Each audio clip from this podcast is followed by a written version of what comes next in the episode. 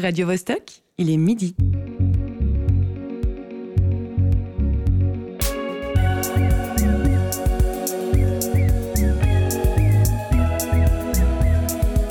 Midi bascule. Tous les vendredis à midi. Un tricot fait sur un canapé, euh, que ça soit à Grange, à Hollon, à Grand-Montana, qui finit euh, dans un show à Paris devant euh, les éditeurs de Vogue, ce contraste pour moi, je trouve ça vraiment incroyable. Il est 20h à Séoul, où a grandi Nina Yoon, l'une des stylistes qui compte dans l'univers de la mode suisse. Il est 19h aux Philippines, d'où proviennent les feuilles d'ananas utilisées pour créer le Pinatex, une alternative éco-responsable au cuir. Et il est midi dans les studios de Radio Bascule, où plusieurs matières vestimentaires se côtoient. La technique est assurée par Cyril Fay et Beno Serex. En ouverture, on a entendu euh, Kevin Germanier, designer valaisan dont les collections s'arrachent à Paris. Dans cet épisode, on parle mode helvétique et durable. Deux adjectifs qui, de prime abord, sont difficilement associables au premier nom. Notre pays n'est ni culturellement ni historiquement connu pour son côté fashion. Mais, depuis quelques années, ces stylistes explosent à l'international. La qualité des formations proposées à Genève, Zurich et Bâle y sont pour beaucoup dans l'équation. Elles attirent des talents de l'étranger et font éclore ceux qui se trouvent dans la région. Depuis 2011, la plateforme professionnelle Mode Suisse organise tous les six mois des événements qui n'ont rien à envier aux Fashion Week parisiennes et new-yorkaises. Parmi les personnalités qui font bouger les lignes, Nina Yoon transforme des chemises de seconde main en création originale. Sophie Fellet récupère de la laine de mouton suisse, habituellement brûlée, pour constituer ses pièces et Kevin Germanier, dont on a pu apercevoir les tricots dans la série Netflix Emily in Paris, utilise des tissus recyclés et récupère des perles jetées. Ce paysage actuel qui vend du rêve est-il amené à durer? Si théoriquement rendre notre garde-robe éco-responsable est alléchant, est-ce réalisable dans une société qui prône la surconsommation? Remporter des concours à l'étranger peut suffire pour trouver une place dans une maison établie, mais qu'en est-il de celles et ceux qui souhaitent créer leur propre label en Suisse? Outre ces écoles reconnues, d'autres États est-il accueillant pour de jeunes marques en devenir? Midi bascule. Marie-Ève Musy. Pour discuter de ces questions pointues, une styliste nous accompagne durant toute l'heure. Elle a créé sa marque Lundi Piscine en 2019. Lucie Guiragossian, bonjour. Bonjour. D'où vient ce nom, Lundi Piscine? Lundi Piscine, c'était l'idée d'aller en fait quelque chose qu'on fait plutôt euh, qui est pas très marrant, c'est-à-dire aller au travail comme la plupart des gens le lundi, avec euh, la piscine qui renvoie plutôt à l'imaginaire, euh, un imaginaire sympathique, joyeux. Donc voilà, c'est l'idée aussi de faire sourire les gens. Une autre invitée nous rejoindra par téléphone en milieu d'émission, la fondatrice du label Aporeille, Beata Modzinska. Nous explorerons les coulisses d'un défilé avec un reportage de Rachel Maisonneuve réalisé ce début novembre. D'autre part, j'ai demandé au chroniqueur le plus minimaliste de l'équipe en matière d'habillement de se joindre à nous. José Lilo, comment ça va? Salut Marie-Ève, ça va Oui, oui, minimaliste, c'est bien vu. Est-ce le mot durable qui figure en titre de cet épisode qui t'a motivé à venir aujourd'hui? Non, non, ça m'intéresse, j'ai beaucoup de respect, même si j'applique pas la mode sur moi-même, comme ça se voit. Pour garder une certaine légèreté, quelques musiques agrémenteront l'émission. Saurez-vous deviner laquelle est la préférée de José?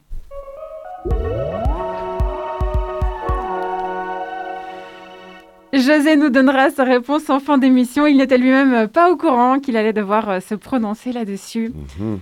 Par rapport euh, aux origines très diverses des personnalités qui font parler d'elle dans l'univers fashion helvétique, toi-même, Lucie, tu es française.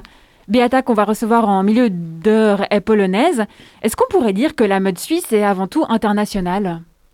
Oui, absolument. Je pense que du coup, euh, comme tu l'as dit avant, c'est pas un pays qui est originairement euh, basé sur la mode, mais plutôt sur l'industrie textile. Donc c'est vrai que les écoles euh, comme l'école de Bâle et de Genève amènent beaucoup de, de beau monde. Est-ce qu'il existe une pâte euh, suisse?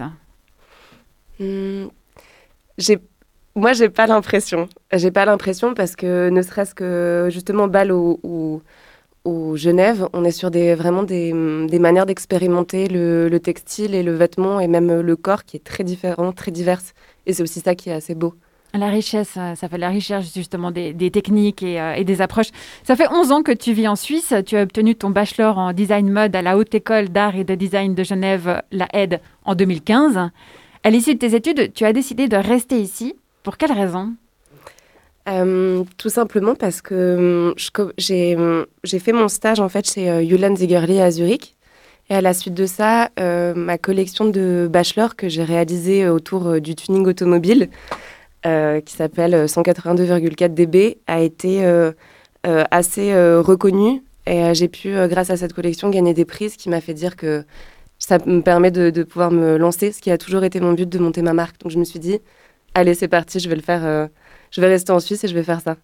Par rapport à ce stage chez le designer Julian Zigerli à Zurich, est-ce que tu observes une différence de style entre Suisse allemande et, et Romandie?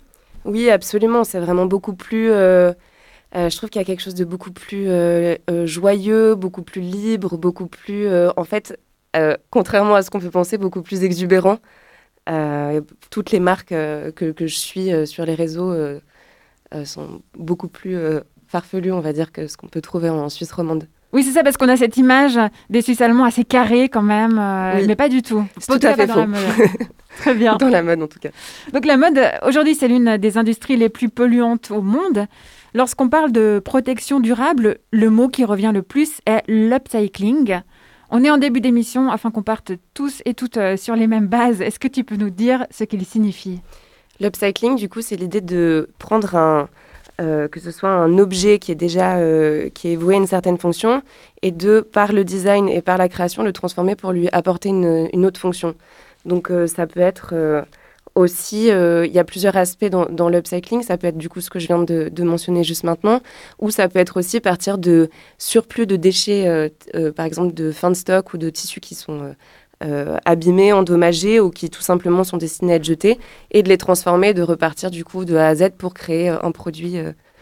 voilà, complètement dans toute la chaîne de tout le processus créatif. Et tu me disais en off que son but a un peu changé, qu'à la base, il a été pensé pour des questions de coût, pour limiter justement euh, les coûts et que finalement euh, la démarche est devenue durable En fait, euh, l'upcycling, c'est vraiment une, une pratique qu'on retrouve dans toutes les cultures du monde, dans toutes les, les tribus. Et c'est vrai que c'est une, une pratique de, en fait, de ne pas jeter, de valoriser vraiment toutes les ressources existantes. Et ça, on le retrouve partout. Donc finalement, au départ, c'était une pratique qui était plutôt on va dire, euh, populaire, parce qu'en fait, on n'avait pas d'autres moyens et il fallait vraiment valoriser tout ce qu'on faisait. Les vêtements, avant, ils étaient tissés sur des métiers, euh, du coup, euh, à tisser. Il fallait vraiment tout, tout valoriser. De 2020 à 2022, tu as été assistante pédagogique à la aide. Entre cette période et le moment où toi, tu étais étudiante, y a-t-il eu une évolution dans les cours proposés sur le thème de la durabilité, justement? J'ai fini en 2023, du coup, l'assistana. Et c'est vrai que pendant ces cinq années, du coup... Dans Tout à fait. Tu m'as dit août dernier et j'ai traduit dans ma tête 2022. Je ne sais pas pourquoi. L'été me paraît tellement loin. c'est ça. Euh, mais du coup, pendant ce laps de temps, moi, j'ai vu beaucoup de choses évoluer en termes de durabilité. L'école a mis beaucoup de choses en, place. Euh, il y a euh, Dini Van euh, qui est aussi une amie, Dini van den Heuvel, qui du, donne des cours de durabilité. C'est vraiment la spécialiste euh, là-dedans. Donc, elle donne des cours euh, au premier, au deuxième, en master, et elle accompagne les troisième années sur leur collection de, de bachelor, sur leur première collection, avant le diplôme. Donc, ça, c'est des choses qui, avant, n'existaient pas. donc, nous, on faisait, comme j'ai dit, comme tu l'as mentionné aussi avant, on faisait ça pour des questions de coût, parce que c'est des études qui sont assez onéreuses. Donc, c'est vrai de, prendre des choses qu'on trouve, qu'on chine, euh, ça, c'était déjà dans notre, euh, dans la plus, pas mal d'entre nous à l'époque avaient ce raisonnement-là. Euh, mais là, c'est vraiment inscrit dans, le processus créatif à la aide et je trouve ça hyper important.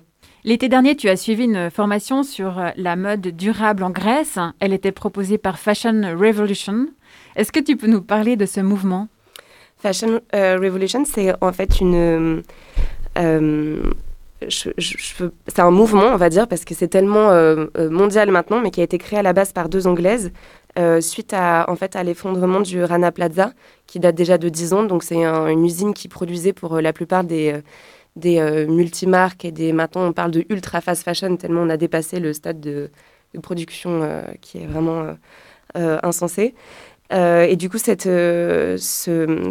immeuble, en fait, s'est effondré et a fait plus de 1200 morts.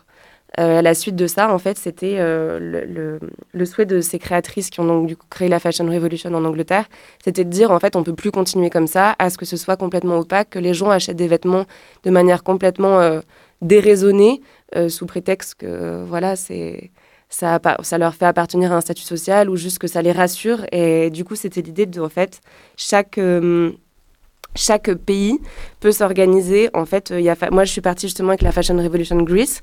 Euh, il y a des Fashion Revolution, des antennes, ce qu'ils appellent dans, chaque euh, pays. Et c'est l'idée qu'en fait, les personnes qui travaillent de manière durable, éthique et qui croient aux valeurs euh, durables de la mode et aussi qui protègent les, les travailleurs sociaux, enfin voilà, de, qui se rassemblent et de faire des événements, euh, de visibiliser en fait les gens qui sont invisibilisés normalement et qui sont surtout maltraités. Si tu devais retenir un point euh, de cet été, ce serait lequel? Un tips? Euh, Il y a eu tellement de choses, c'était une expérience tellement riche. Moi, j'ai les rencontres, on était des. Il se trouve qu'on n'était que des femmes, surprise. Mais c'était vraiment. on était des femmes qui venaient du monde entier et la richesse et de voir qu'on se rejoint sur ces valeurs-là, c'était c'était extraordinaire. C'était euh, vraiment le, partage et les rencontres, je dirais. Lancer son label tient autant du ressort des affaires que celui de la création. Pourtant, aucun cours de business n'était au programme de la aide, en tout cas pas à ton époque. Pour pallier ce manque, tu as intégré le Pulse Incubateur HESSO. Qu'est-ce que c'est? C'est euh, donc c'est l'incubateur des HESSO de Genève, donc c'est-à-dire que toute personne qui est diplômée des HESSO peut venir proposer en fait euh, un projet entrepreneurial. Donc ça peut être une idée ou un projet qui est déjà plus ou moins abouti. Et euh, du coup, on, est soutenu. Donc c'est pas un soutien qui va être financier, mais c'est avec un, soutien de, de coaching, d'accompagnement dans son projet sur 6 à 12 mois. Et tu parlais des prix que tu as reçus tout à l'heure. Donc en 2015, le prix Bachelor Bon Génie pour la collection la plus prometteuse en 2016, le Swiss Design Award Textile et Mode. Quelle porte ces récompenses t'ont-elles ouvertes? Euh, Ça m'a vraiment donné, euh, la, porte que ça m'a ouverte, c'est vraiment me donner aussi euh, beaucoup confiance, en, moi et puis de me, en fait, de, de valoriser mon, mon travail. C'était vraiment, ça a été vraiment un, élément déclencheur pour moi. ce que ça m'a ouvert comme porte, une sorte de légitimité. oui, c'est plus une légitimité parce qu'en fait, le les Swiss Design Awards, c'est valoriser, en fait, c'est euh, justement décerner un prix à quelqu'un qui, dont le travail est, est, euh, est, prometteur ou est, voilà, est, distingué en tout cas. Euh, et de, en fait, c'est, on est quand même dans un prix en Suisse, c'est-à-dire que, voilà, moi, il y avait Alain Berset qui est venu me remercier, qui est venu me, me dire bravo, félicitations mais il n'y a pas des tonnes de, journalistes, il y a pas, c'est très simple comme événement et c'est aussi ça que j'aime, c'était en toute simplicité et c'est vraiment une reconnaissance pour, son pour mon travail. Donc, mhm. euh, On parlera de ta marque Lundi Piscine dans le dernier quart d'heure de l'émission. Dans l'immédiat, tu nous proposes d'écouter un morceau de euh, Bonnie Banane, L'appétit. Qu'est-ce que tu aimes dans cette musique?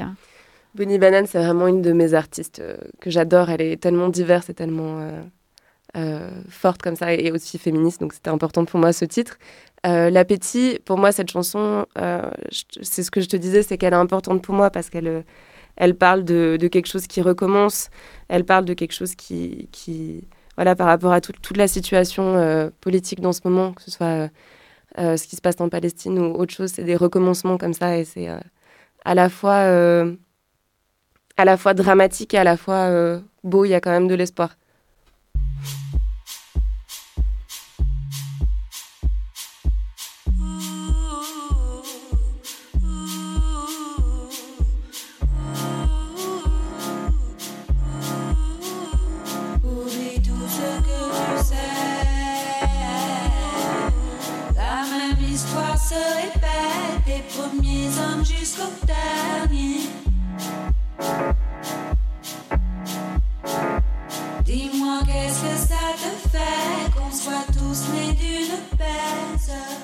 Vous êtes dans Midi Bascule. Aujourd'hui, on parle de stylisme durable et de jeunes créatrices qui souhaitent implanter une marque éco-responsable dans le paysage suisse. Le parcours n'est pas évident. Mais là, dans les six minutes qui viennent, on retourne sur les bancs d'école. Une sorte de cocon avant la vie active. Le vendredi 3 novembre dernier s'est déroulé le défilé de mode des 39 collections des étudiantes et étudiants en bachelor et master de la aide. Avec en moyenne 10 tenues par collection, c'est plus de 60 mannequins qui ont porté ces créations originales. Rachel Maisonneuve s'est infiltrée dans les coulisses de la répétition générale, une fourmilière grouillante et impatiente où élèves, mannequins et habilleuses se dévoilent. Ouais, mais la première fois qu'elle défile, c'est dans la 16 collection. Ouais. Ah. Toi Moi, le truc, c'est que Fatma, ça me stresse parce que Fatma, j'ai jamais essayé. Parce que moi, c'est genre. Mais ça, elle sera là, je pense. Ouais. Mais t'as le temps. Hein. Et là, c'est la répète. Oui, bien sûr. Alors, je porte la collection de Magique qui est en bachelor deuxième année. Je vais passer bientôt, on commence les répétitions dans pas très longtemps. Je me réjouis vraiment. En plus, on a la chance d'avoir aujourd'hui euh, un super band qui joue euh, pendant le, défilé. J'ai trop trop hâte de les entendre et de pouvoir participer à tout ça avec eux. Ça va être vraiment chouette. Alors, je dirais que je porte un patchwork. Euh, je porte un vêtement qui est tout à la fois euh, qui met en avant également ma silhouette, mais qui cache les parties qui sont du coup plus réservées, plus intimes. Je le décrirais comme un patchwork de différents textiles. Il me rappelle un petit peu le, kilim, donc cette technique de tissage. Et j'ai aussi également le droit d'avoir un accessoire, un petit singe tout noir qui est rigolo, je pense que c'est un peu une collection qui va dans le dans l'absurde, mais également dans le, dans le prêt-à-porter plus habituel. Ça représente quoi pour toi ce défilé? Euh, C'est l'aboutissement de trois années d'expérimentation. Euh, ça fait plaisir en vrai. Du coup, je disais avant, il y a un peu de la pression, mais en même temps, on est, on est assez en paix parce que enfin, en fait, on arrive à ce moment-là, quoi. Donc ça fait plaisir. Euh, mathématiques, je parle de la Suisse. Je fais un hommage à, au Valais, euh, canton en Suisse. Euh, où je parle euh, bah, de mes origines qui ne se voient pas à mon physique. Du coup, c'est une manière de revendiquer euh, mes origines à travers les vêtements. En fait, j'utilise le vêtement comme communication. Alors moi, je travaille surtout sur l'adolescence, qui pousse plus tard, c'est des collections hommes, où je viens justement essayer de traduire une nonchalance naturelle adolescente dans un, dans un vestiaire plus sérieux, masculin de travail, mais justement pour venir l'adoucir euh, et euh, lui enlever ce côté très sérieux et puis euh, très strict de cette garde-robe. Et puis en parallèle, venir justement aussi prendre cette garde-robe très adolescente, du skater, puis venir la rendre plus élégante, la plus chic.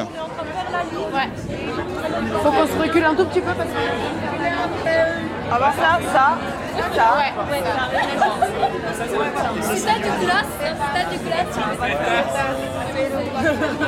euh, c'est l'atelier un petit peu parler de l'atelier les inspirations premières en fait. Je me suis laissé guider par le hasard et j'ai pas constitué de moodboard principalement. J'ai été euh, au, premier venu puis euh, avec des discussions amicales et beaucoup d'humour avec mes amis, ça m'a donné pas mal d'idées pour construire cette collection. Euh, mon approche que j'ai eue du coup avec cette collection, ça a été euh, ma rupture avec mon précédent euh, compagnon et, la manière dont j'ai expérimenté du coup toutes les phases du deuil amoureux. Et ça a été aussi une porte ouverte à rencontrer plein de gens qui partageaient aussi ces sujets pour créer une collection basée sur les émotions et comment on pouvait les partager du coup dans un, dans un espace safe. Et c'est comme ça que du coup tout le narratif de cette collection s'est construit avec aussi pas mal de références florales et et voilà. Vous n'avez pas trop chaud?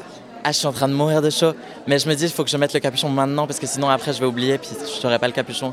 Et je vais pas savoir comment ça va être de, de marcher avec le capuchon. C'est la collection de Omar. C'est hyper foncé, assez industriel, mais en même temps, tu as des trucs assez organiques, des bijoux en argent, des impressions 3D qui ont été lissées. On dirait un peu un, un scarabée qui est devenu un robot les chaussures. Alors ça, je suis en train de souffrir parce qu'elles sont euh, en impression 3D. Puis du coup, c'est hyper rigide. Mais elles sont magnifiques. Faut un peu souffrir pour euh, les choses magnifiques. Comment je vais marcher? Je pense que je vais faire semblant de, patiner un peu, euh, bien ouvrir les jambes à chaque fois. Et, espérer que tout va bien. C'est pour ça qu'on répète là. Ma collection, j'ai travaillé tout autour de, de la serviette de bain. Euh, du coup que j'ai récupéré euh, d'hôtel euh, en upcycling. et donc du coup j'ai retravaillé la matière pour, pour qu'elle devienne vêtement. J'ai fait plein d'expériences matière dessus et donc on retrouve de l'élasticité, on retrouve des codes du jean, on retrouve du cuir, on retrouve de la fourrure et tout ça fait avec le même matériel mais décliné de plein de manières différentes. T'as du stress pour ce soir Un petit peu, c'est surtout qu'on a eu le jury euh, ce matin, donc en vrai c'était un peu stressant, et puis là ça redescend, ça remonte, il y a des pics, du coup euh, effectivement c'est un peu euh, fatigant. mon propos c'était autour de la Méditerranée et de la migration, donc continuer à, chercher là-dedans et puis me connecter à des gens qui, ont, qui ramènent des valeurs humaines en tout cas dans, dans, un, dans la mode en fait, dans du vêtement, du design. Voilà. Euh, bah, j'aimerais bien euh, lancer euh, des, projets, surtout par rapport à de la mode associative. J'aime bien expérimenter là-dedans. Ça a aussi beaucoup de liens avec ma, collection. D'essayer d'amener quelque chose où les bénéfices sont reversés envers diverses associations. Je m'appelle Alice et ben, vu qu'on est les années première et deuxième, on habille les collections et c'est notre rôle que ça fonctionne bien. J'habille Mathéo et c'est la collection de Lucas. C'est une robe, euh, une robe avec plein de dentelles, c'est hyper beau, c'est assez transparent. Et il y a des petites chaussures aussi qui reprennent euh, des petites euh, perles qu'on retrouve sur la tenue. La couleur c'est blanc et il y a des couleurs un peu nude, donc très claires. Alors moi, ma collection, ce qu'elle devient, c'est majoritairement des pièces liées du coup à l'image. Donc euh, j'ai l'habitude de les prêter en fait à des stylistes pour faire d'autres shootings et incorporer du coup euh, leur vision et leur prêter du coup mes vêtements pour qu'ils leur donnent vie aussi à travers euh, d'autres images surtout, plus que d'être porté au quotidien. c'est vraiment le but.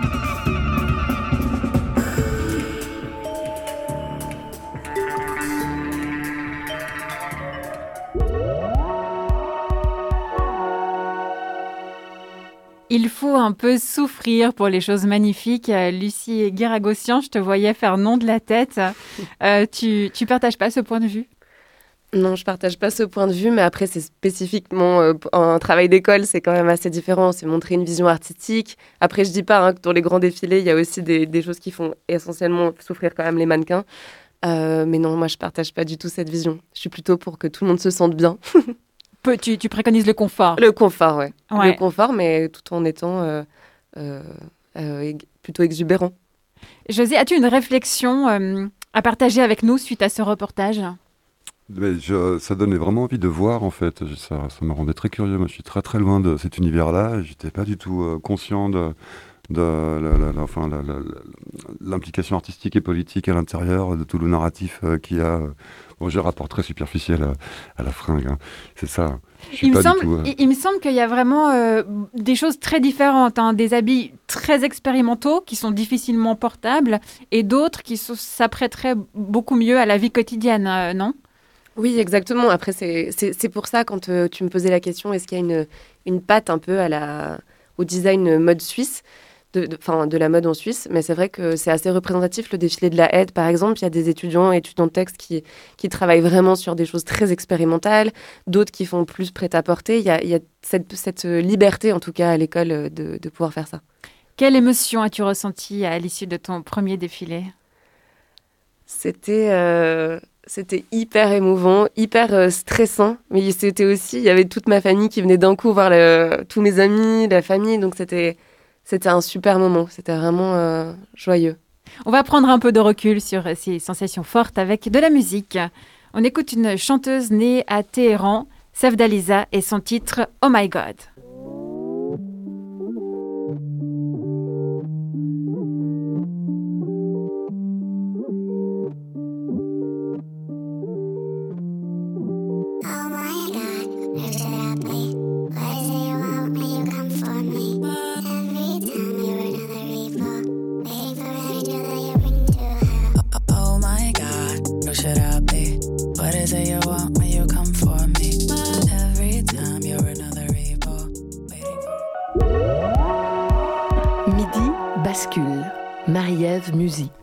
Sommes ensemble jusqu'à 13h. Bon appétit si vous êtes en train de manger. Bel après-midi si c'est déjà fait. Ce midi, on parle mode helvétique et durable, si cela est possible. On vient d'entendre une musique proposée par Beata Modzinska, une styliste qui a obtenu son master en design de mode à la aide, puis a créé sa marque Aporeille en 2019. Elle est en ligne avec nous depuis la Pologne, où elle vit en ce moment. Beata, bienvenue dans notre émission. Bonjour, bonjour à tous et à toutes. Euh, merci pour l'invitation. Avant qu'on parle de tes réalisations, est-ce que tu peux nous dire deux mots sur le morceau qu'on vient d'entendre? Euh, euh, C'est une chanson qui me plaît beaucoup, que j'écoute souvent quand, quand, je travaille, dans mon atelier surtout. Donc oui, c'est un choix, c'est un choix émotionnel, je peux dire. Ta marque Appareil est un mélange vivant de sophistication et de confort. Elle s'articule en deux lignes, une production en petite série et des pièces uniques regroupées sous le label Something from Something, basé exclusivement sur la récupération de textiles. D'où vient le nom euh, euh, C'est un néologisme que j'ai inventé à partir de deux mots grecs. Je voulais que, que le nom de la marque euh, diffuse un peu des associations familières. Euh, le mot rei évoque euh, le mouvement de l'eau, ça veut dire euh, c'est l'eau qui s'écoule, hein, donc une référence à des formes courbes que j'utilise dans mon travail. Oui, c'est ça. On voit beaucoup de, de, gouttes ou d'ondulations sur tes habits. On pourrait dire que ta marque mm. célèbre les trous. tu, vois des, tu vois les formes liquides ou ovales comme une sorte de résistance aux techniques de couture de grande série. Est-ce que tu peux nous expliquer ça? Oui, tout à fait. Euh, donc, j'essaie toujours à échapper à une certaine grille hein, imposée par la couture classique. Donc, en faisant le trou et en, accordant une, euh, une, attention particulière à la finition de ce trou, à ce, cette forme courbe, en fait, on, d'une manière, on déconstruit le, processus de, production de vêtements parce que normalement, on, devrait faire de couture tout droite parce que c'est plus efficace, c'est plus vite, donc c'est plus économique aussi. Donc, euh, ça, contourne, un peu l'intérêt euh, économique aussi, donc le profit, parce que le vêtement prend plus de temps à faire, mais pourtant, comme ça, j'imagine qu'il y a aussi une notion euh, beaucoup plus euh, émotionnelle parce que, euh, en tout cas, moi et les gens qui produisent mes vêtements ne sont pas aliénés de, dans, dans, ce processus de production. C'est pas automatique, en fait, de faire un vêtement qui, qui, a des courbes. Donc, il y a une certaine résistance, on peut dire, dans, ce, dans cet acte, tout simplement, parce qu'on doit penser, on doit être présent, en, en, concevant et en fabriquant un vêtement comme ça. Tes vêtements sont aussi des collages. Ils sont constitués de, de, fragments, rien ne se perd. Les restes produits lors de la découpe sont utilisés comme ornements dans les pantalons waist no par exemple. Tu préconises un, un protocole à suivre pour s'assurer que ce qu'on fait a le moins d'impact par la suite. Quel est-il? Je m'inspire beaucoup euh, de, de mouvements, d'une logique euh, euh, zero waste. Donc, euh, j'essaye toujours d'organiser les chutes, de, les, utiliser à nouveau. Donc, par exemple, dans, le pantalon que tu cites, tout ce qui, presque tout ce qui reste après la, la, découpe de forme classique de pantalon est appliqué par-dessous. Par comme ça, euh, voilà, le, le, ça devient un ornement qui normalement euh, aurait été euh, jeté. Donc, je m'intéresse justement à cette question de ce que nous valorisons, est-ce que ce que nous percevons comme, comme déchet, tout simplement. Donc, euh, c'est ma façon de, de continuer un peu sur la tradition de Wabi Sabi aussi. Hein. Voilà. Tu proposes aux internautes de livrer leurs commandes sous 13 jours. Ce temps de livraison euh, différent de beaucoup de standards reflète justement un cycle de production équitable, euh, c'est-à-dire pendant ces 13 jours, qu'est-ce qui se passe? Euh, En fait, justement, j'aimerais bien et je propose à mes consommateurs une attitude nuancée vers la consommation de biens. Euh, mes vêtements ne sont, ne sont pas produits euh, en amont, c'est-à-dire que j'ai pas vraiment un stock de vêtements parce que je pense que, en fait, ça, ça, ça d'une manière, ça me horrifie, si je peux dire ça, de, de, de, de faire de, de, de, tonnes de vêtements qui ne sont pas désirés. Donc, je réponds euh, à de réels besoins, j'imagine ce que j'espère d'ailleurs. Donc, euh, produire un vêtement, ça prend à peu près euh, deux semaines, vraiment, parce que il faut le découper, il faut le, euh, il faut le assembler évidemment, et ensuite la livraison qui, qui, qui se fait souvent en Europe, bah, en tout, ça, ça peut prendre jusqu'à deux semaines. Donc, il faut beaucoup de patience, mais je pense que c'est gratifiant à la fin parce qu'un vêtement, il porte vraiment le trace de la main qu'il fait. C'est ça ce qui, ce qui m'intéresse. Et toi, tu fabriques à la demande, mais c'est pas forcément, c'est pas du tout le cas, on va le dire, euh, de la fast fashion.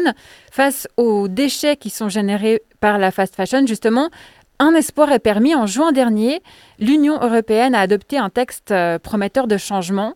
Il propose une stratégie pour des textiles durables et circulaires. C'est toi qui m'en as parlé. Qu'est-ce que euh, cette mhm. stratégie implique hein? Euh, en gros, on pourrait dire que c'est une proposition de l'Union européenne qui veut qu'une économie circulaire euh, s'imposera comme un modèle de, référence du, secteur de l'habillement. En fait, l'idée est vraiment de, se pencher sur la question de, euh, de production de vêtements et euh, de, choix de consommateurs également. Donc l'idée est de, de que, la production de vêtements respectera le droit humain, le droit social, le droit de travail et évidemment euh, prendra, euh, prendra charge de, tous les euh, aspects environnementaux de la production de vêtements. Et je pense que ce qui est le plus important, en tout cas pour moi, dans ce directif, c'est pour ça qu'elle m'a intéressée, c'est parce que peut-être pour la première fois, j'ai vu que les, normes ont été proposées pour pour la conception de vêtements. Donc il y avait une notion de éco-design qui était euh, écrit là-dedans. Donc c'est certains critères qu'on pourrait adopter pour euh, euh, concevoir des vêtements d'une manière plus durable. Notamment, ce qui était observé, c'est que la, une des meilleures façons de, de, consommer mieux et de concevoir mieux est de prolonger la durée de vie des produits textiles. Donc, euh, si un vêtement est bien fait, il est bien construit et, et qui est de qualité supérieure, hein, ben, c'est déjà gagné, quoi. Donc, uh-huh. euh, je pense que euh, j'inviterais tout le monde à jeter un œil sur ce directif parce que euh, c'est un, bah, ça amène de, de l'espoir quand même, hein, parce que c'est à l'échelle euh, européenne et donc euh, l'action législative va suivre. Et je pense que c'est très chouette que finalement on a, on a quelque chose comme ça. Toi, tu y crois Tu penses que, que ça va être les, directives vont être suivies? Ouais, bah, on peut dire que euh, si l'Union européenne, euh, oblige le fabricant, les grandes, grandes entreprises de mode à légalement opérer de manière plus durable, ben on a, on a l'espoir. Après, évidemment, en tant que consommateur, on peut, on peut faire d'autres choix. Par contre, euh, je trouve que euh, le, le consommateur seul ne peut pas réformer le secteur. Mhm. Hum, donc, ça doit passer par l'action légale. Après, je trouve que moi, je suis très loin de blâmer les consommateurs, surtout la, la classe ouvrière, parce que ils font le choix qu'ils qu'ils peuvent, tout simplement. Donc, euh, passer par, par un cadre beaucoup plus important, un cadre légal, me paraît comme un, un premier pas vers, vers une meilleure meilleure solution euh, dans l'entièreté du secteur. Tout à fait, oui. Ouais. Merci beaucoup pour, euh, pour ce téléphone, euh, Beata Mojinska. Je donne ton site pour les curieuses et curieuses qui nous écoutent. Mhm. C'est aporeil, a p o r e e iworks W-O-R-K-S. On te laisse retourner à ton atelier et on souhaite le meilleur à Aporeil. Merci beaucoup, merci beaucoup. À bientôt. Au revoir. En ce qui nous concerne, on va faire un tour dans l'actualité avec euh, José Lillo. Pour les personnes qui ne sont pas habituées à l'émission, je vous préviens, les propos de José peuvent déstabiliser par leur noirceur. Mais ce côté sombre est là pour mieux faire réagir les esprits. Le but que José cache derrière ses complaintes, mobiliser les troupes pour façonner un monde plus beau. Allez, c'est parti. Salut à toi embarqué dans cette époque contre ta volonté, et que sans doute tu n'auras jamais pensé vivre. Ouais bon, il me semble que c'est un peu l'état général en ce moment, la sidération. Je ne connais personne qui soit là. Ah mais 2023, mais c'est trop cool, j'adore Ni 2022 d'ailleurs, ni 2021, ni... Ouais bon, on peut dérouler comme ça jusqu'à je sais plus. Je dis contre ta volonté parce que je soupçonne que si tu avais été un tant soit peu prévenu de ce que ça impliquait d'être contemporain de 2023, tu te serais dit eh oh ça va pas Me réveiller avec des images d'enfants défoncés dans des ruines chaque matin et des films de femmes pantelantes à moitié mortes et en sang emmenées par des monstres, des travelling de cadavres au sol à perte de vue, disparition des espèces, des glaciers, des coraux, des peuples, phénomènes extrêmes dans la nature et dans le cœur humain. Je suis pas fait pour. C'est trop pour ma force. Je soupçonne que si tu avais eu le choix de la période terrestre historique à vivre, en mode c'est toi le client, allez, choisis, c'est la maison qui offre. Première moitié du 21e siècle, oui Non? T'aurais peut-être pas forcément fait, allez, go, ça c'est pour moi, c'est ma cam, je me sens dans mon élément là. Mais alors quoi? Moitié du 20e siècle? Début du confort moderne, eau chaude, frigo, mais génocide nazi et guerre mondiale, bombe atomique, guerre froide, Vietnam, Staline, début du putain de gros délire consumériste et exploitation sans limite de la planète, mais cinéma, liberté d'expression, rallongement de l'espérance de vie, tant, tant, mais en même temps, euh, comment dire, non plus, hein. Ou alors carrément chasseresse-cueilleur à moitié à poil l'été svelte et fringant avec le clan, loin, très loin de toute cette merde, en moins dix mille, avant le gars qui a dit Mais aimez-vous les uns les autres, bordel, ou ça va mal finir Bon, c'est pas littéralement ça, mais c'est à peu près l'idée, il me semble. Mais bon, en moins dix mille, pas de série à streamer le soir, pas de podcast, pas de GTA V, pas de Wi-Fi, pas TikTok ou Insta, pas Midi Bascule, pas de Black Friday, je sais pas, j'hésite. Moins dix mille, c'est cool, il y a la nature intacte et tout, des fruits avec du vrai goût de fruits L'air doit être tellement pur que l'afflux d'oxygène doit te mettre direct en état d'hyperventilation. On n'a plus l'habitude vu d'ici. Non, nous, euh, en 2023, euh, ce dont on a pris l'habitude maintenant, c'est d'entendre paniquer la communauté scientifique, genre Eh Eh C'est la première fois dans l'histoire qu'on a une journée qui dépasse les 2 degrés de réchauffement en moyenne globale avec un pic de 60 degrés à Rio qui a contraint Tyler Swift à reporter ses dates après que le cœur d'une femme de 23 ans ait lâché pendant qu'elle faisait la queue pour le concert. C'est pas du tout ce qu'on avait convenu dans les accords de Paris en 2015. On est en 2023 et on n'a baissé que de 2% nos émissions de gaz à effet de serre alors qu'on a juré de les diminuer de 43% d'ici 2030 pour que le réchauffement se maintienne à, maximum 1,5 degré. Nous ne sommes pas du tout là où nous devrions en être. Et c'est un euphémisme. Feu incontrôlable, inondations dévastatrices, sécheresse, famine, tout ça est déjà là. Et ça, c'est sur l'échelle d'un réchauffement irréversible déjà atteint de 1,2 degré. On bat successivement tous les records de chaleur comme des sportifs surdopés les précédents records dans des championnats d'athlétisme. Sauf que là, c'est les mondiaux de la connerie, de l'irresponsabilité et du déni pathologique, de la débilocratie et de la vénalité poussée jusqu'à la pulsion de mort collective. La trajectoire du réchauffement climatique actuel nous précipite d'ici la fin du siècle à 3 degrés supplémentaires dans le monde par rapport à l'ère pré-industrielle. 3 degrés. La ligne rouge à expressément ne pas franchir est de 2 degrés, sous peine de réaction en chaîne incommensurable. Euh, tu sais quoi? Nous sommes toutes et tous placés dans la situation du pauvre prince Hamlet, et les jeunes générations plus encore. Comme lui, nous n'avons pas le choix. Le temps est disloqué. Ô sort maudit, faut-il que je sois né pour le remettre en ordre? La réponse impérative, catégorique, irrépressible est oui.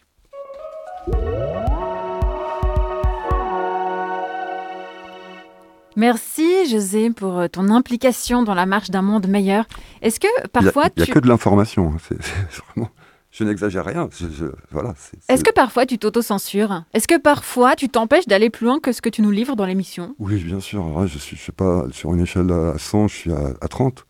Ah oui, quand même. Ok, très bien. Ouais, donc il y a de la marge. Lucie, est-ce que comme Hamlet, tu crois que tu es née pour remettre en ordre les temps qu'on vit?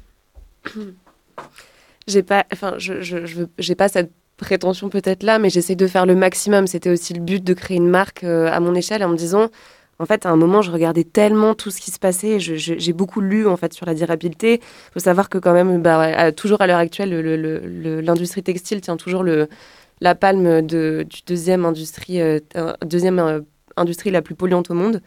Donc voilà, je me suis posé la question carrément est-ce que je, je, je fais, je ne crée rien parce qu'en fait on a trop de choses, ou si je crée, parce que c'est mon médium d'expression, euh, c'est le textile et la mode, comment je le fais et je le fais le mieux possible. Donc euh, j'essaye, euh, je fais tout ce que je peux, que ce soit dans le privé ou dans le professionnel, pour que le monde soit meilleur et apporter de la joie aux gens. Et on va voir en détail comment tu t'y prends. Après une musique, on écoute les textes poétiques du duo rock Pistache Bitume, un groupe genevois sensible, mais qui envoie du lourd. Voici leur titre, À la rivière.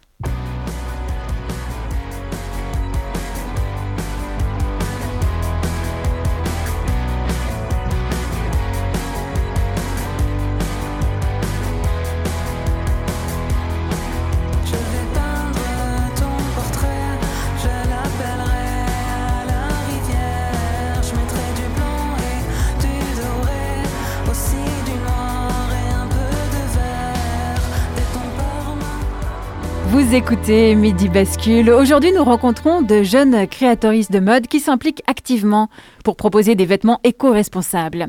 Respecter leur engagement est souvent un vrai casse-tête, tant notre société encourage la croissance et la surconsommation. En studio, depuis le début de l'heure, nous accompagne Lucie Guéragossian, styliste et fondatrice de Lundi Piscine. Enfin, on va parler de ta marque. Lucie, ta dernière collection sortie se nomme Rond-Point Fleuri. Pleine de couleurs vives, elle nous invite à nous rabibocher avec nos quotidiens urbains. Est-ce que tu peux nous la décrire et nous dire comment t'es venue cette idée? Alors, c'est euh, deux amis à moi qui sont Manon Thomas Pavlovski, qui est euh, scénographe, et, Laurie Charreton, qui est illustratrice, du coup, toutes les deux basées à Genève. Elles ont fait une exposition à Quartier Général, du coup, qui est un centre d'art à la Chaux-de-Fonds. Et euh, dans cette exposition, il y avait quatre grands, grandes œuvres textiles, donc quatre grands rideaux de 6 mètres par 4 qu'Elori avait illustrés. Euh, à la suite de ça, tout simplement, euh, elles avaient faute de place. Elles m'ont dit euh, on va, on veut pas jeter ça. C'est quand même notre travail artistique. Est-ce que ça t'intéresse? Évidemment que ça m'intéresse. J'adore leur travail à toutes les deux. Et on a commencé en fait notre collaboration comme ça. Donc moi, dans ce souci en fait de, de valoriser, sachant que c'était des pièces d'art, j'ai vraiment travaillé sur ce système-là. Beata en a parlé un petit peu, mais sur cette notion de patron zéro déchet, donc de valoriser vraiment l'entièreté des textiles que j'ai à disposition. Et voilà, j'ai commencé à créer la collection comme ça. C'est, euh, on a, la collection a vraiment fonctionné euh, comme un cadavre exquis, c'est-à-dire que moi-même, j'avais pas vu l'exposition.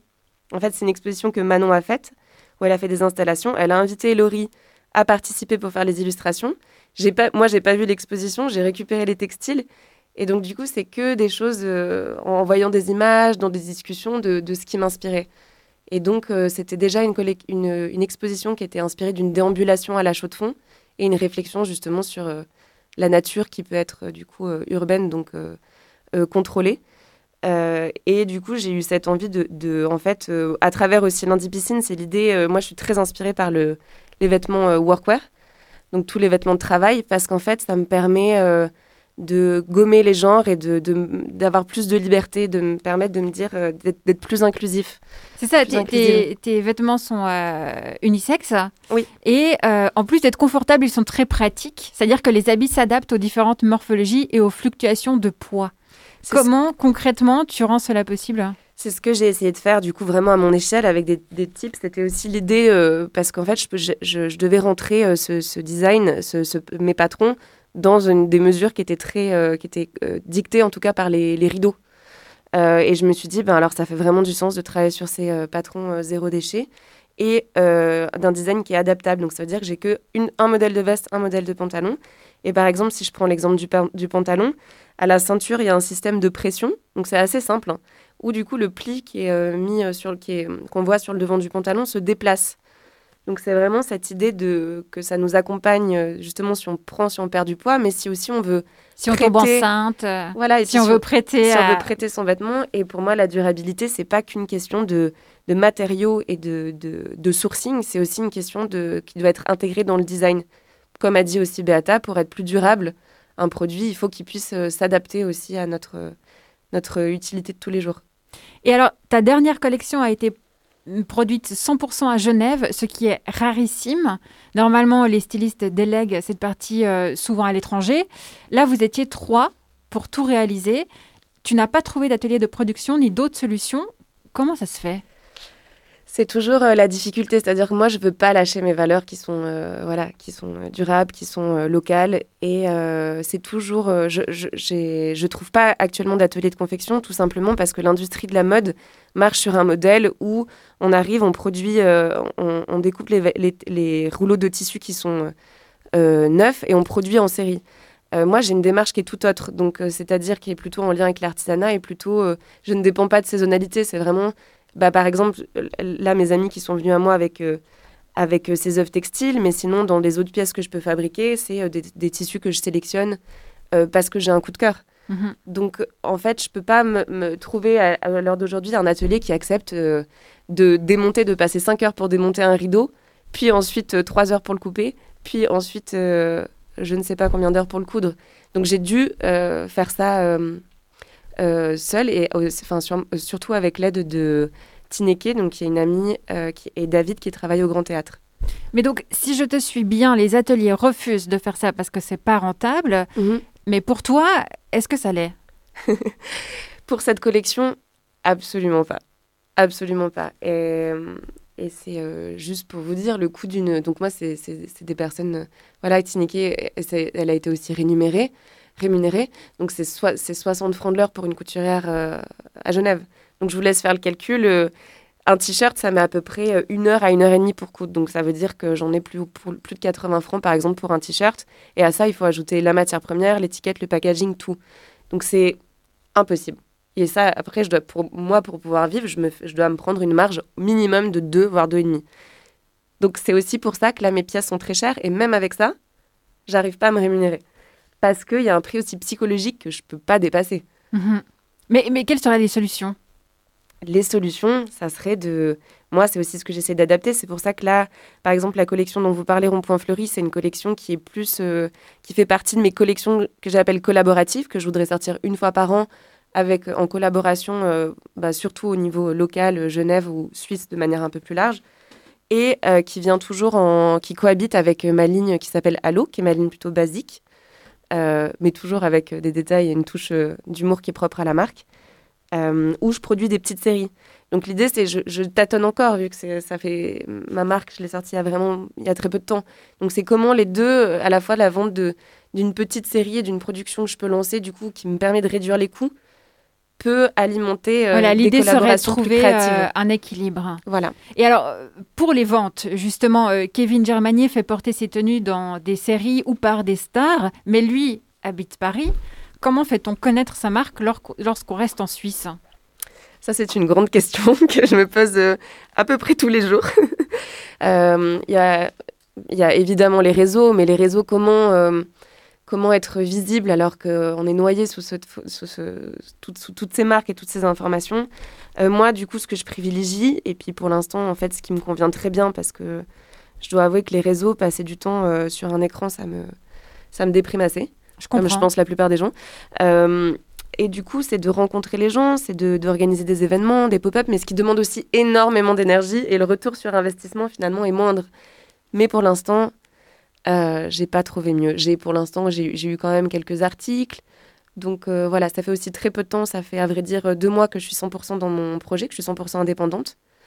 Donc voilà, je. Bon, et les pop-up euh, permettent de faire naître un certain bouche à oreille et aussi de sensibiliser de trouver un nouveau public. hein. Oui, exactement. C'est-à-dire que le marché suisse est très euh, familial. Les, les personnes, enfin, les clients clientes sont pas, sont, vont, vont dire, sont assez frileux, frileuses à l'idée de, de, nouvelles marques, euh, sont plutôt tournées, euh, pas ce qui est ma clientèle, mais en général, sont plutôt tournées vers des marques de luxe. Donc voilà, c'est aussi comment je, m'insère et comment j'arrive à trouver des personnes qui me soutiennent et qui sont euh, touchées par, par ma démarche. C'est ça, parce que tu me parlais justement de la contradiction. À Genève, les gens ont de l'argent, mais ne sont pas intéressés par les jeunes créatrices. Ils préfèrent mettre de l'argent dans les grandes marques.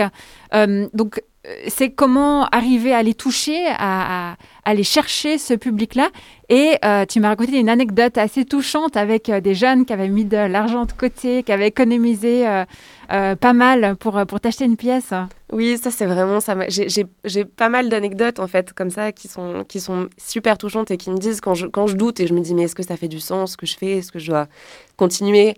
Et, et en fait euh, c'est des, euh, des jeunes qui, avaient vraiment économisé, se sont mis à plusieurs pour acheter une pièce. Et vraiment, ça m'a ça m'a énormément touchée. Il y a aussi une anecdote où j'ai fait un pop-up euh, du coup à la Guidoline à Genève, où une personne que je connaissais pas m'a dit, mais en fait, est-ce que elle m'a acheté une veste Elle m'a dit, est-ce que je peux vous faire un câlin parce que ça me rend tellement heureuse vos pièces. Il y a tellement de couleurs et en fait, ça me rend heureuse.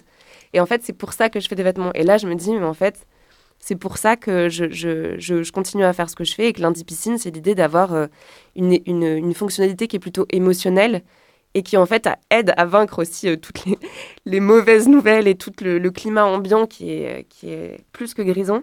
Euh, donc voilà, moi je Il lutte reste avec la couleur. On y croit. Pour cette fin d'émission, Beata Majinska nous propose une citation du designer Victor Papanek, décédé en 1998. Ce que nous jetons, nous ne parvenons pas à valoriser. Lorsque nous concevons et planifions des objets destinés à être jetés, nous faisons preuve d'un soin insuffisant dans la conception, en ne tenant pas compte de facteurs de sécurité ou en, ne réfléchissant pas à l'aliénation de travailleurs, utilisateurs, vis-à-vis à ces choses éphémères. Voilà, donc c'est un peu ce dont on a parlé euh, du- durant l'heure. Euh, un des problèmes, donc la mode est construite sur l'idée de l'éternel recommencement. On se lasse de tout très vite. Euh, des solutions pour que cela change? Tu me parlais du vestiaire social, mais ça c'est un autre, un autre point encore. ça, c'est un autre point. Pour, que ça, pour que ça change. Et il faut partir dans la décroissance. Il faut partir dans la décroissance. Ben, en premier lieu, c'est déjà euh, ce dont a parlé Beata, mais l'idée, ça serait évidemment de consommer pour l'instant en seconde main. Et puis après, de consommer de ce qui est plus euh, durable et d'économiser justement pour acheter une pièce qui fait vraiment du sens et qu'on va vraiment avoir envie de porter et qui va durer. En Euh, 15 secondes, est-ce que tu peux nous dire euh, qu'est-ce que c'est le vestiaire social? Euh, le Vestiaire Social, du coup, c'est une association euh, genevoise qui a été créée par Caritas, le CSP et la Croix-Rouge, qui a pour but en fait de donner euh, gratuitement à l'aide de bons, euh, de bons que les personnes touchent, euh, que qui sont donnés par les assistantes euh, assistantes sociales pour des personnes qui sont dans une énorme précarité. Donc, c'est euh, permettre en fait d'avoir une, une certaine décence qui est donnée grâce aux vêtements. Donc, ça renvoie au fait que le vêtement n'est pas du tout futile. Pour les auditoristes que cet épisode a questionné et qui sont intéressés par des façons alternatives de consommer, je vous informe qu'une émission complémentaire de celle-ci a récemment été diffusée sur Radio Vostok. Il s'agit d'un épisode de Rock and Sobre intitulé Slow Fashion Made in Genève et dont le podcast est disponible bien évidemment en ligne. La marque, le site de notre invité, lundipiscine.com. L'adresse est toute simple, vous retiendrez ça très facilement. José, ton verdict au sujet de la musique? Est-ce que tu as pu réfléchir à ton morceau préféré de l'émission? Le dernier, là. Le dernier, tu te souviens du nom? Non. Euh, C'était Pistache, euh, c'était Pistache Bitume, je crois, il me semble. Très bien. Euh, une dernière mise au point. Placer cet épisode le jour du Black Friday est un hasard de calendrier. Mais peut-être que cette coïncidence va se transformer en acte de rébellion. Qui sait? Merci, Lucie Guiragossian, d'être venue nous trouver en studio. Merci à Beata Majinska pour son appel téléphonique. Chers euh, basculiens et basculiennes, merci pour votre écoute. Vous avez entendu une chronique de José Lillo. À la réalisation, c'était Cyril Fay et Beno Serex. La semaine prochaine, Olivier Motta se demandera si les chefs de cuisine sont les rockstars de cette décennie. En attendant, je vous souhaite à toutes et tous de basculer agréablement dans le week-end.